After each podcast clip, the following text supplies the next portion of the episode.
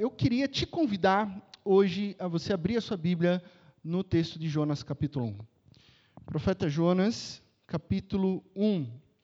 Nós leremos o capítulo todo.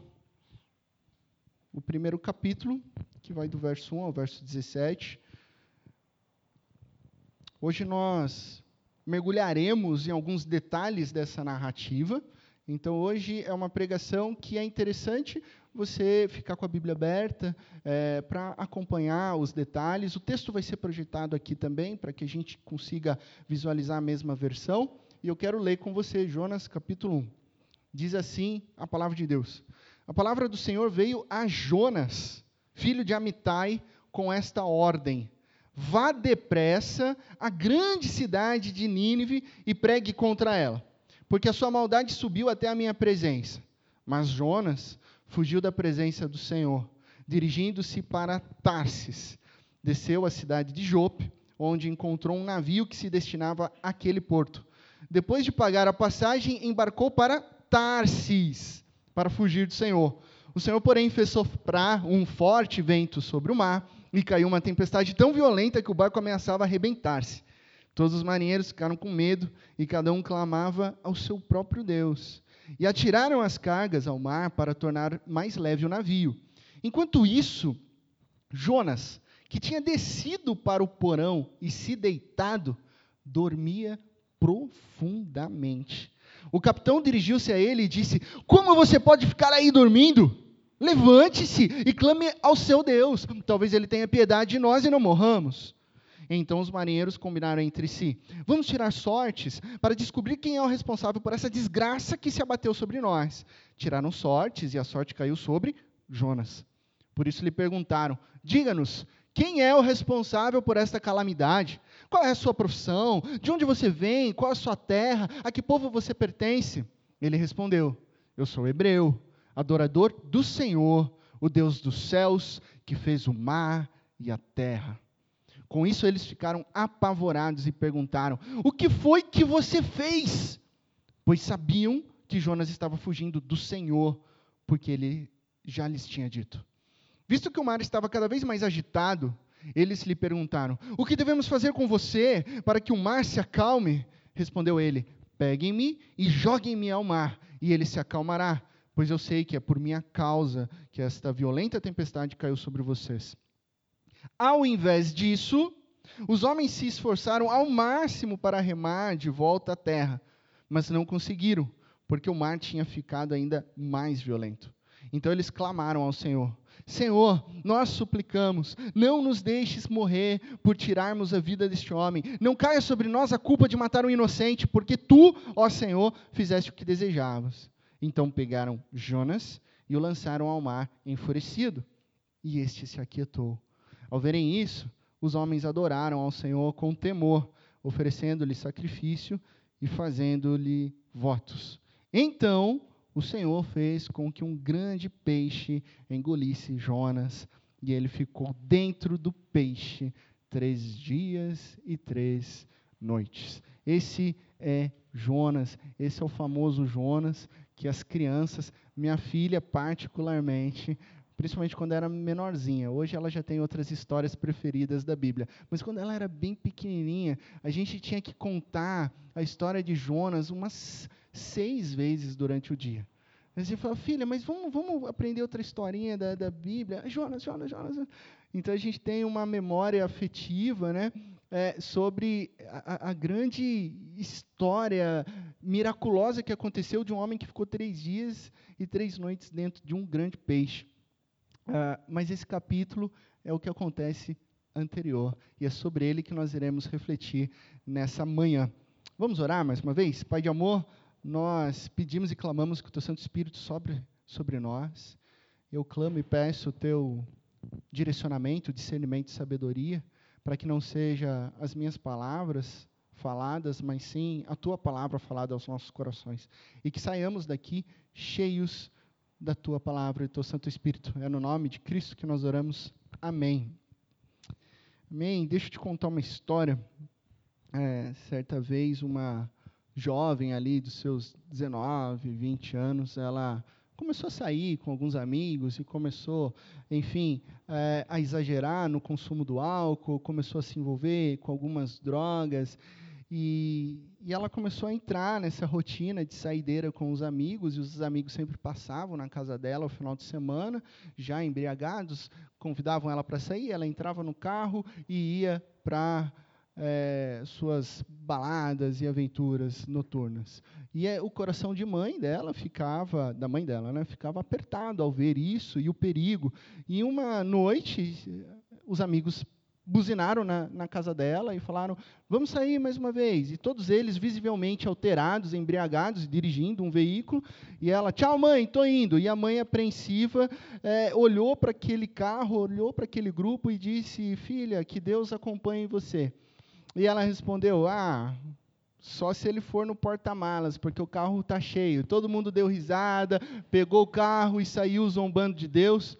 Não deu pouco tempo, é, aqueles jovens se perderam numa curva, bateram num poste e aconteceu um terrível acidente. A mãe ficou sabendo e quando a perícia chegou no local, para surpresa da perícia, todos tinham falecido mas constatou-se que o carro estava totalmente destruído, mas no porta-malas eles ficaram assustados com o que viram, porque tinha uma caixa de ovos com 19 ovos e todos eles intactos, sem nenhum arranhão.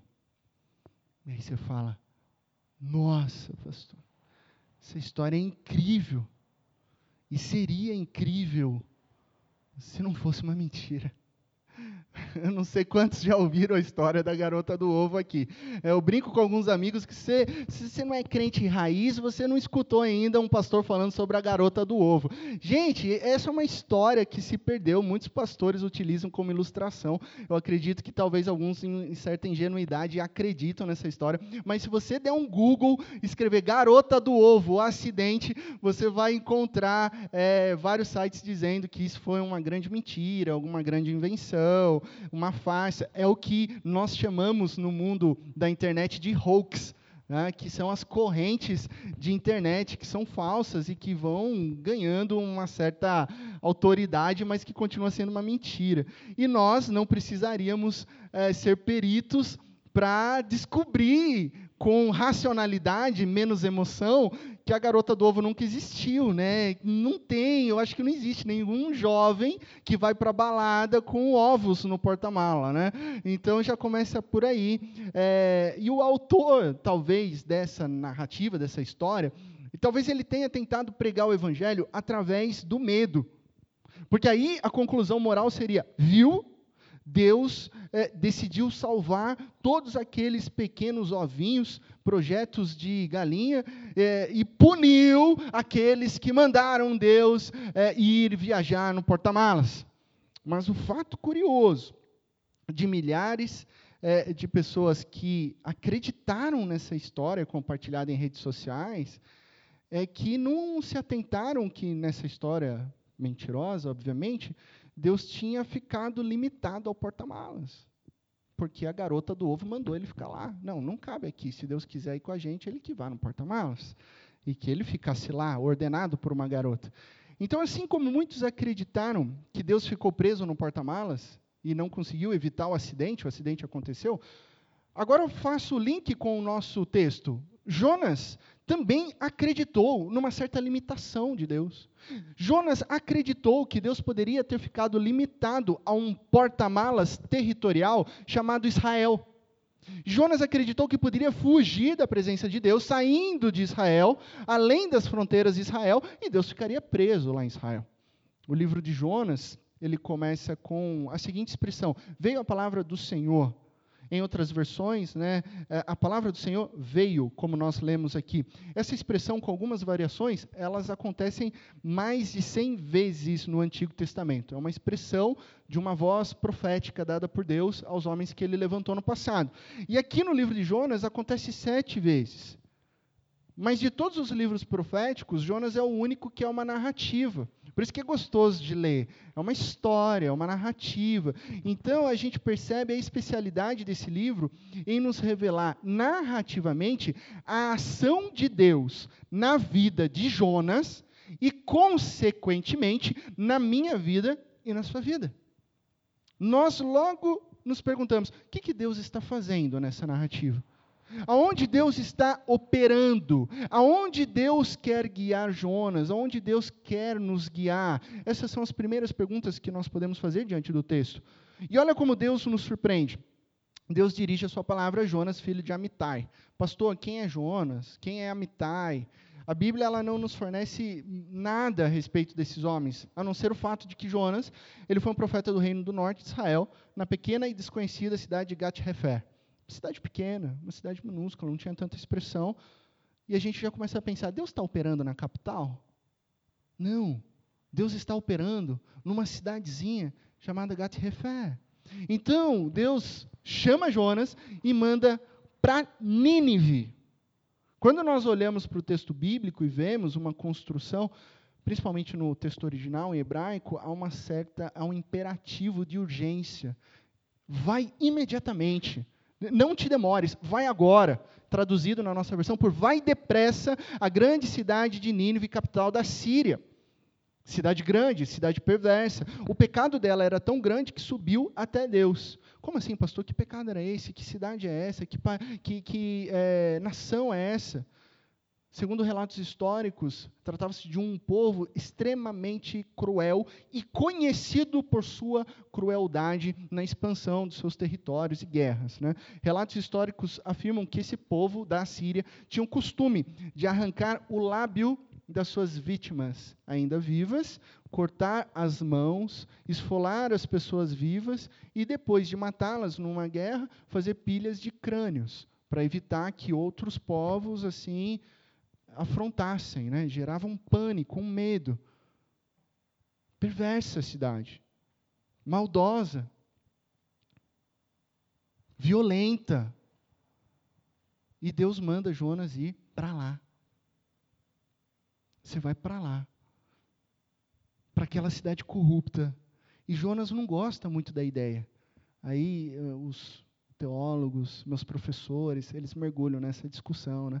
Do porquê que será que Jonas não, não, não quer ir para lá? Além do fato né, de que ele preferia que Nínive continuasse em sua maldade, a gente também conjectura, né, não dá para ter certeza, que talvez Jonas não tivesse gostado porque Deus nunca tinha chamado nenhum profeta para ir além de Israel.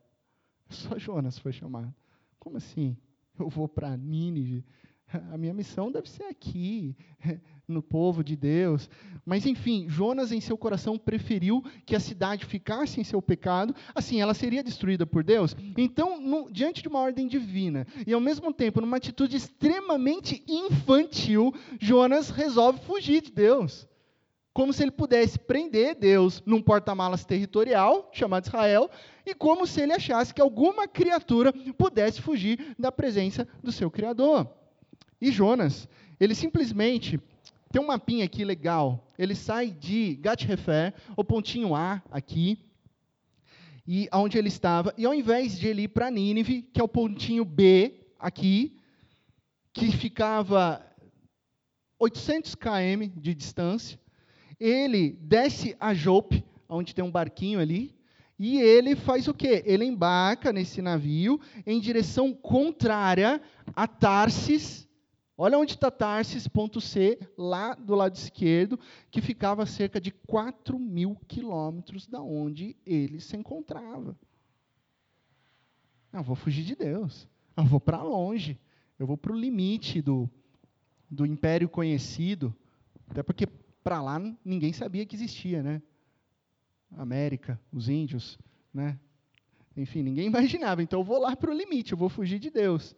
É claro que é, eu sou um, um jovem não tão jovem assim, né? Mas eu sou a geração depois do baby boomer, né? Eu vi a internet crescer, então é claro que eu dei um Google para saber como é que seria isso nos dias de hoje. Né?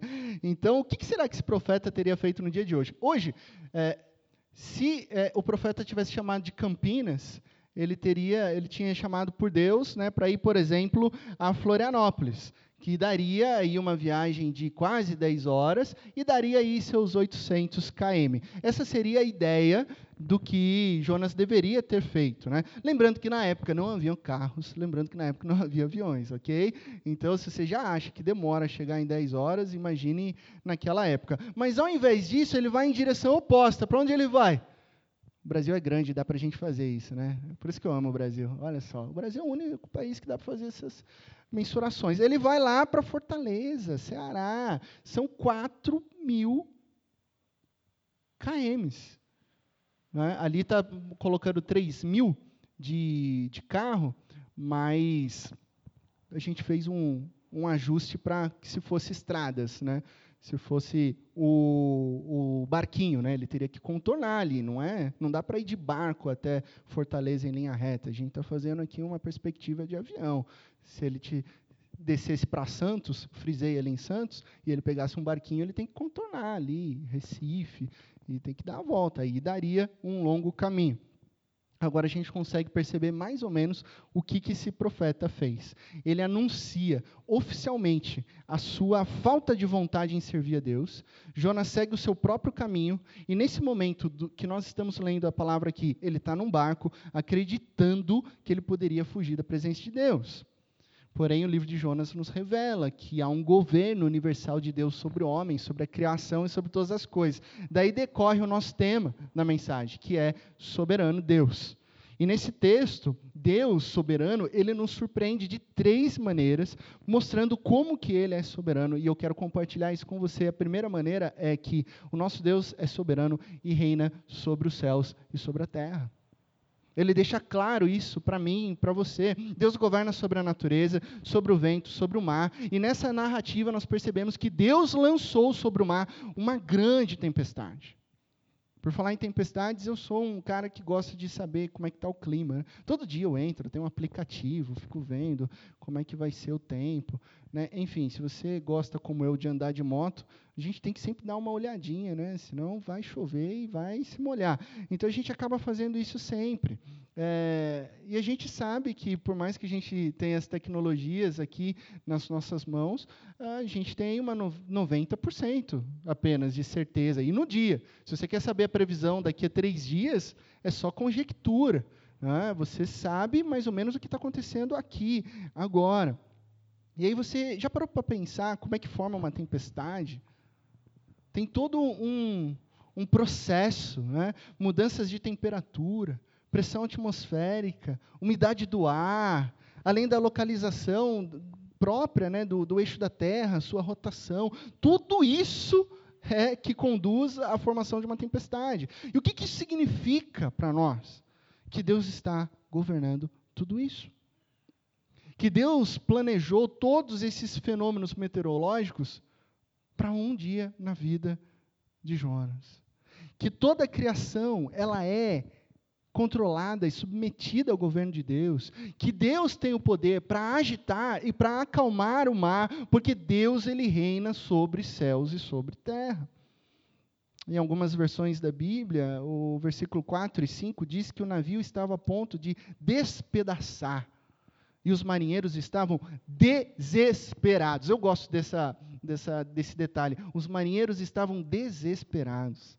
Porque esse é um detalhe precioso. Vou te dar uma dica. Quando você estiver num cruzeiro, eu estou de férias, pastor, em breve vai passar essa Covid, e aí você vai poder fazer um cruzeiro, e aí você. Se você estiver num cruzeiro e no meio da viagem o seu barco, o seu navio enfrentar uma tempestade e toda a tripulação estiver sorrindo, servindo, é, cantando, você pode ficar tranquilo pode ficar tranquilo. Agora, se porventura, independente do tamanho da tempestade, a tripulação começar a correr desesperado, você está numa fria. Porque são pessoas experientes. A gente pode fazer essa, esse mesmo link com, com aviação. Né? Em Dayatuba, aqui a gente tem bastante amigos e colegas que trabalham com aviação.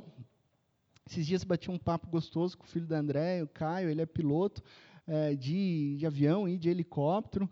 E, e, quando você conversa com alguém do ramo, né, eles trazem muita propriedade, porque eles viajam todos os dias e falam, pastor, pode ficar tranquilo, é mais seguro do que você pegar o seu carro, ou a sua moto, mais ainda, e ir para a padaria buscar pão.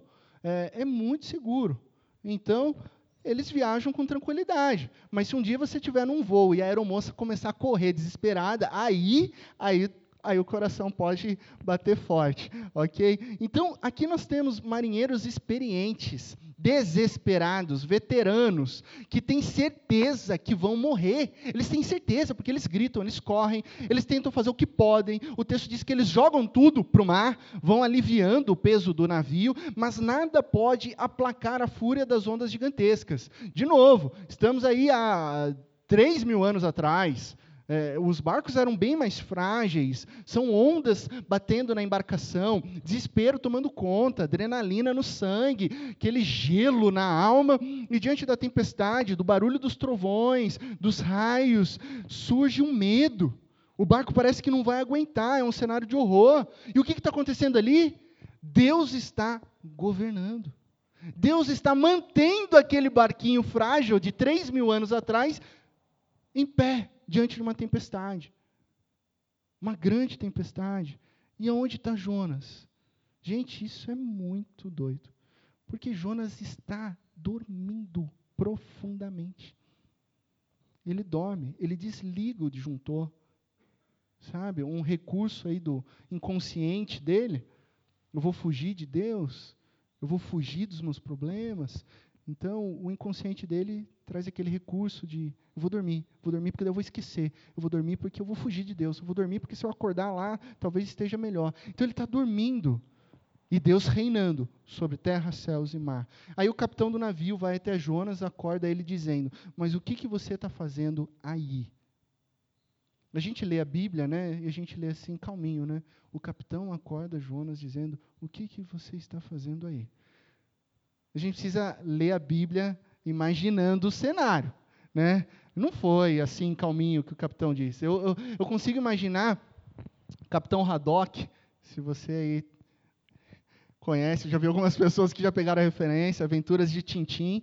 É daquele jeito que aconteceu. O capitão Haddock veio é, com mil raios e trovões, seu marujo de água doce. Levante-se daí! A gente está morrendo! Você está dormindo! Levante-se, versículo 6, agora e ore ao seu Deus. E essa construção hebraica do levante-se do marinheiro é a mesma do versículo 2, onde Deus diz: vá depressa. Esse é um detalhe poderoso no texto bíblico da soberania de Deus. Deus usa uma pessoa que não o conhecia para falar com Jonas. O capitão diz: levante-se. É a mesma coisa que vá depressa. Essa construção não se repete à toa, porque as palavras do capitão, nesse momento, são as palavras de Deus. E nessa hora, Jonas se lembra das palavras de Deus. Deus não está longe. Deus não ficou em Gate-Refé. Deus está na tempestade e Deus está falando. Mesmo assim, numa postura reflexiva, talvez, Jonas fique em silêncio. Pergunta: quantos de nós temos negligenciado cumprir a vontade de Deus? Quantos de nós imaturamente tentamos fugir de Deus. Não fugir territorialmente, mas fazemos o oposto daquilo que Deus nos manda fazer em meio a tempestades. Ao invés de amor, alimentamos mais ódio. Ao invés de paciência, vivemos estressados. Ao invés de proclamarmos o amor de Deus para um mundo que está desesperado, que está sem esperança, em, em, nesse enfrentamento da Covid-19? Por que nós ficamos calados? Se as palavras de vida eterna estão no meu e no seu coração, pois é Cristo Jesus. Quantas vezes, numa atitude infantil, nós também fugimos da presença divina? Então o texto diz que os marinheiros eles lançam sortes para descobrir quem que é o responsável pelo desastre. Nós acreditamos num Deus que é soberano e reina sobre todas as coisas. Logicamente, as sortes caíram sobre quem? Sobre Jonas. Você não está aqui por acaso. Eu não estou aqui por acaso, por coincidência. Deus ele é soberano sobre tudo. Eu posso não te conhecer profundamente, mas o Espírito Santo sabe, conhece teu coração. E você não pode fugir de Deus, e nem tem por que você fugir dele. Então, sabe, pare de orbitar Deus, sabe? Andar assim meio. Lá em Tapetininga a gente chama de fianco, andar assim de lado, evitando assim. Passa pela beirada, orbita Deus, mas não se rende, Pare, pare de orbitar. Deus quer falar ao seu coração. Ele é um Deus soberano que pode transformar corações. E esse é o segundo ponto da soberania dele que eu quero compartilhar com você. Deus é soberano e transforma corações. Porque os marinheiros, eles interrogam Jonas novamente. Por que, que isso está acontecendo com a gente? O que, que você faz, Jonas? Qual é a tua profissão? De onde você vem? Você acabou de dizer algo aí profundo. Deus usa perguntas para nos transformar. Quem é você? O que, que você faz? Aonde você trabalha? São perguntas de Deus para a minha vida e para a sua vida hoje. Ou você acha que você trabalha na sua empresa hoje porque você escolheu? Ah, porque você estudou, porque você passou num concurso, hoje você trabalha na prefeitura. Claro, a sua parte, a sua responsabilidade foi feita, mas Deus te colocou lá por uma razão. Qual é o sentido da sua vida? O que você tem buscado são perguntas. Então, pela primeira vez, Jonas fala. Ele, como profeta, como boca de Deus, ele se lembra da palavra do Senhor e faz uma maravilhosa declaração: Eu sou hebreu e temo o Senhor, o Deus do céu, que fez o mar e a terra. Deus, ele é soberano e transforma corações por meio da sua palavra. Eu quero contar a história do sargento Jacob Shazer. Estou colocando a foto dele aí porque ele não é o garoto do ovo, tá? Ele existiu, tá? Só deixando bem claro que agora é uma história real. Sargento Jacob Shazer, é, em 1942, após o famoso ataque a Pearl Harbor, Jacob foi enviado para uma missão contra o Japão. Jacob, em 42, era ateu, e nessa missão, o seu avião foi abatido e ele foi obrigado a descer de paraquedas no território inimigo. No momento em que ele e os seus amigos descem, eles são avistados pelos inimigos e, enfim, guerra, numa situação de troca de tiros ali, ele viu dois de seus amigos serem mortos, fuzilados. Jacob foi preso, foi capturado. E depois de meses na prisão, ele começou a se questionar sobre guerras, sobre dor, sobre morte, quando então ele lembrou que ouviu algumas coisas a respeito do cristianismo quando ele era criança. Então ali na cadeia, na prisão, na cadeia não, na prisão de guerra, num território inimigo, ele pediu aos carcereiros uma Bíblia. Isso, obviamente, foi motivo de chacota e de zombaria entre os guardas, mas Jacob insistia diariamente: eu quero uma Bíblia, eu quero uma Bíblia, eu quero uma Bíblia. E depois de um ano e meio pedindo, um ano e meio pedindo, em 1944, um guarda trouxe uma Bíblia e disse: Ok, prisioneiro, está aqui o que você pediu, não aguento mais você pedir para mim. Só que daqui três semanas eu volto e pego essa Bíblia. Esse foi o tempo necessário para acontecer uma transformação no coração do sargento Jacob Shazer.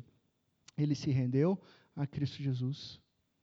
Ele, ali na prisão, entendeu, foi retirada a Bíblia dele, mas ali o coração dele já estava diante de Deus. E mais tarde, ele foi liberto. E ele conseguiu voltar para casa. E em 1948, ele volta para o Japão não como um combatente, mas como um missionário da palavra de Deus. Jacob procurou a palavra de Deus e encontrou vida. Aquilo transformou a vida desse sargento. E assim acontece com Jonas. Jonas se lembra das palavras de Deus. Quando ele diz no versículo 9: Senhor, o Deus do céu que fez o mar e a terra, Jonas se lembra do salmo que o Leonardo compartilhou aqui na liturgia. É exatamente esse salmo.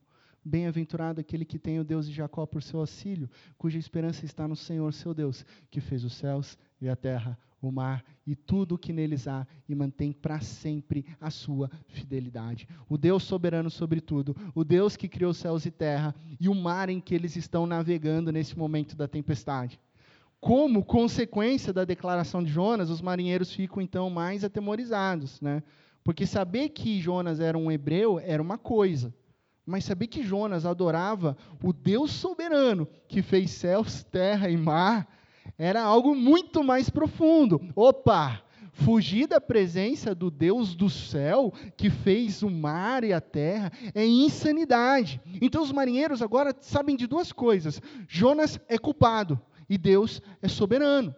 Então, nessa hora, Deus transforma o coração de Jonas, que minutos antes não estava nem querendo orar a Deus, mas agora reconhece o seu pecado e declara no versículo 12: É tudo culpa minha.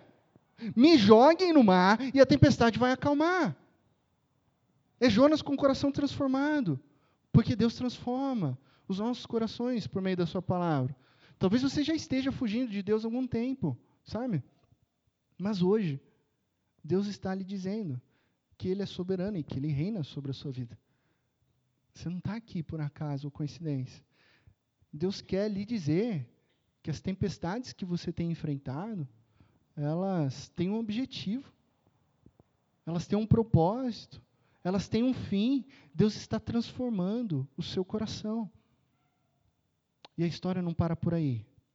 O terceiro argumento da nossa reflexão, o terceiro e último, é que Deus é soberano e nos resgata. Ele não nos deixa, ele nos resgata. Após a declaração de Jonas, os marinheiros enfrentam um dilema. Olha o dilema. Eles não querem jogar Jonas no mar porque eles têm medo do Deus soberano.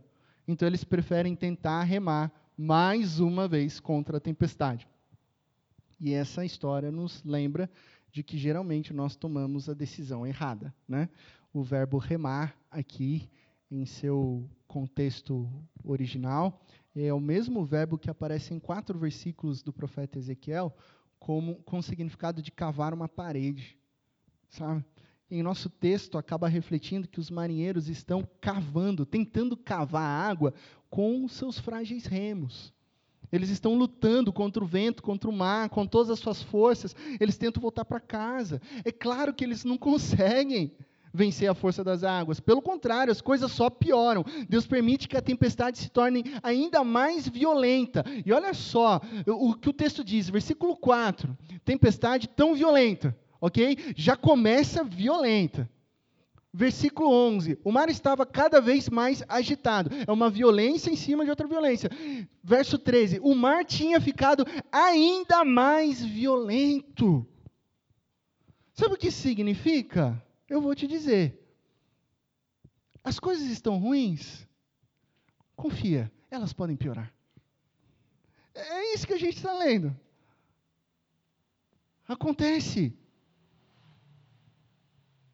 E aí o desespero começa a bater, né? Porque você está com uma esperança de melhorar e piora. Né? De novo, eu volto porque isso tem mexido com as nossas vidas, né? A questão da pandemia. E nós precisamos ser palavra de esperança e não de desespero. Mas às vezes dói, machuca. O ano se passou, tem um tempo, aponta aí agora uma certa esperança na vacina, mas sabemos que leva tempo também. É, e tudo desmoronando. A gente vai sofrendo, melhora um pouco, piora. A gente tem uma notícia da economia, depois tem outra. Né? Eu digo isso porque minha esposa tem, tem uma loja, e é interessante isso daí. Né? Ela estava, essa semana, minha esposa estava trabalhando ali na loja, no corredor do shopping ali, da loja dela. Aí entrou uma moça, uma cliente, né? E aí ela viu as peças e tal. E papo vem, papo vai. Daí ela conversou e falou assim: Nossa, que interessante. É, aí minha esposa, o quê? Aqui nesse corredor, só sua loja está aberta, o resto fechou tudo, né? Aí minha esposa, é, fechou. E a moça comentando, enfim, sem saber, né? E, e aí, é claro que o coração da gente fica um pouco tenso, né? E nervoso. As coisas estão piores? Elas podem piorar. Principalmente quando a gente tenta resolver do nosso jeito. Esse é o ponto. A atitude humana, aqui no texto bíblico, não era a solução. Não há nada que um homem possa fazer para brandar a ira de Deus. Essa é a má notícia, tá? Então todos nós temos uma má notícia. Deus criou todo o universo, tudo começa com Ele. Ele criou a natureza perfeita, eh, os animais, o homem, e havia um relacionamento perfeito entre homem e a natureza, entre homem e a mulher, entre homem e Deus, até que o homem decidiu se rebelar contra Deus. Agora eu estou trazendo aquela reflexão de Gênesis, capítulo 3. Decide, Deus, eu não preciso do Senhor, eu caminho sozinho aqui, eu como desse fruto porque eu quero saber o bem e o mal, e eu não preciso do Senhor. Mas a partir desse momento entra o pecado na humanidade, desconecta tudo. A partir desse, homem, desse momento, o homem não consegue mais atingir o padrão de santidade, e nunca vai conseguir, porque o coração dele se enche de corrupção, e todos nós nós pecamos, assim todos os relacionamentos foram danificados pelo pecado. Eu nasci em pecado, você nasceu em pecado. Essa é a nossa má notícia. A gente não consegue chegar até Deus pelas nossas próprias forças. Essa é a nossa tempestade. É isso que Paulo diz. Nós estávamos mortos em delitos e pecados. Eu não sou bom.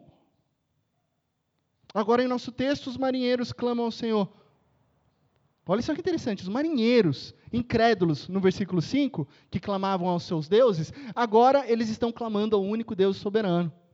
Uma oração incrível no meio de uma tempestade. Se você observar a sua Bíblia no versículo 14, você pode sentir a urgência da oração. Salva-nos, Senhor. Nós suplicamos a emoção de cada marinheiro, temendo a morte, temendo jogar Jonas no mar. Sabe a intensidade com que eles reconhecem que Deus é real e soberano.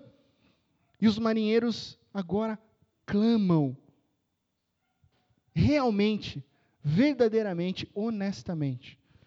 Brennan Manning, nesse livrinho aqui, esse livreto chamado O Anseio Furioso de Deus, ele diz a seguinte, essa frase ele diz aqui, está nesse livro. Para que um homem aprenda a orar, deixem que vá para o mar. Sabe aquele ditado, ditado que você escuta, né, de mar calmo não faz bom marinheiro? Basicamente isso. Para que a gente aprenda a orar, deixe que vá para o mar. Porque é diante de uma grande tempestade que muitas vezes a gente reconhece a soberania de Deus e a gente aprende a orar. A gente torna consciente da nossa culpa, da nossa perdição. E Deus mostra aos marinheiros que a única solução de resgate da vida deles era por meio de outra vida sendo sacrificada. Então os marinheiros jogam Jonas no mar. E imediatamente o mar se acalmou. Tempestade nível 3. Joga Jonas no mar. Imediatamente se acalma. Deus é soberano e nos resgata. Deus nos ensina que as nossas vidas são resgatadas do pecado e da morte por meio de outra vida. E o preço do resgate da minha vida e da sua vida é a morte, é o sangue de Cristo Jesus. Em Marcos 4, a gente tem um relato muito semelhante. Tanto Jesus quanto Jonas estavam num barco. Ambos foram atingidos por uma tempestade. Ambos dormiam. Jesus dormia, Jonas dormia. Ambos foram acordados por pessoas que temiam a morte. E nas duas histórias houve uma intervenção divina e a tempestade se aquietou. Ao olharmos para essas duas histórias, sob a ótica completa da natureza de Cristo Jesus, percebemos a diferença. Jesus é muito maior que Jonas. E essa é a boa notícia para mim e para você. Deus, em Sua soberana vontade, Ele envia o Seu próprio Filho Jesus, que vive uma vida perfeita, sem pecado, e morre no nosso lugar, pelos nossos pecados. Jesus é lançado dentro das maiores ondas, das maiores tempestades, ondas do pecado, ondas da morte. Jesus foi condenado e morto numa cruz como nosso substituto. Deus, Ele é soberano e nos resgata através da vida de Cristo Jesus. Tudo tudo isso para que eu e você tenhamos paz com Deus e perdão de pecados, para acalmar a tempestade do pecado e da morte das nossas vidas, e isso é o Evangelho, o poder de Deus que nos salva da morte. Essa é a mensagem de Deus para mim e para você. Nós fomos salvos por meio do resgate da vida de Cristo Jesus que morreu no nosso lugar. Concluindo, eu gosto muito desse texto.